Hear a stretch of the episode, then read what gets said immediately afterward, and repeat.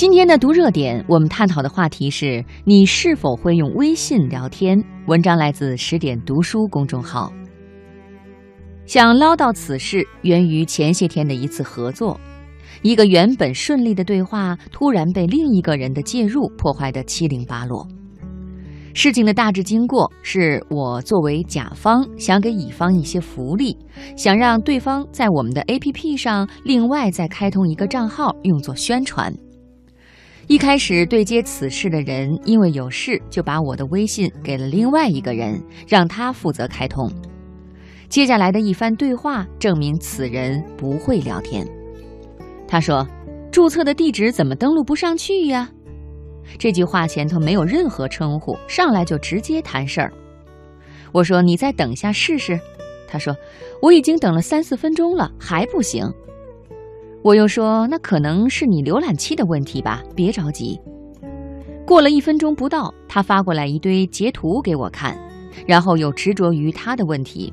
现在行了，可是到这一步怎么就又通不过了呢？我说这一步要审核，我等一下让同事帮忙看看。他说已经发验证码给我了呀，不是审核通过了吗？接下来的一番对话，几乎都是对方盛气凌人、不懂装懂、固执己见，一番唠叨和盘问，不顾及时间，不顾及节奏，更谈不上考虑我的感受。不理他，他一个人絮絮叨叨；一理他吧，他就只顾抱怨，一心把自己的苦水倒干净。可是目前线上最普遍的聊天工具就是微信。你连最起码的文字表达都不清楚，甚至惹人发怒，还能指望什么呢？还有人经常会这样问：“在吗？”或者“你在吗？有空吗，亲？”类似这样的疑问，时常感觉很无力。不是我故意挑剔，而是时常不知道该怎么回复下去。又不是打电话、听手机，非要实时在线才行。接连几句“在吗？在吗？”是想确认我微信是否坏掉，还是非要用这种方式直到把我叫出来为止呢？时常心情不好，我都懒得回复，直到对方说出到底想要做什么为止。到底是约稿、吃饭，还是闲聊呢？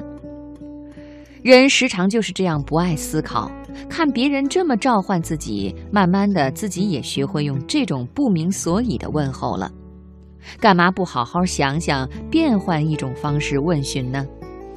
这么多的千呼万唤，不就是想说方便说事儿吗？亲，常有约稿的编辑以及合作的媒体加我微信，但经常困扰我的是：第一，对方开始就直奔话题，聊了半天都不知道他何门何派，我到底是要跟谁合作；第二，有的加过了半天不说话。即便你先问候你好，或者是其他什么，久而久之，这些人潜伏在你的通讯录里，没有分类，没有称呼，却经常看见他朋友圈的动态，尴尬而且恐慌。像是你好，有什么事儿吗？你是什么公司的？这样的开头语全部试过了，都不能很好的解决问题。我说你好啊，他回你好啊。这样的问候常常会陷入死穴，两个人重回起点，谁也不知道谁应该再说一句什么话。我要说有什么事儿吗？他什么事儿说了一通，可是说了半天，我仍然不知道他是谁呀。如果我问你是什么公司的，他会回我是某某某。虽然这种很接近了，但是到最后我也不知道怎么称呼人家。微信聊天也是一门艺术，你无法面对面盯着对方，有什么想法补充就是了。所以，我们不能指望对方都按照你心里所想的意思去说话，必须想办法用文字去引导，逼着他说出你想要的答案。某次偶然的机会下，加我那人的微信名是一堆表情，另类的让我敲不出字符。没有办法，我只好问他：“哈哈，你这微信名我都打不出来，我该怎么备注你呢？”对，就是这句“我要怎么备注你”让我顿悟。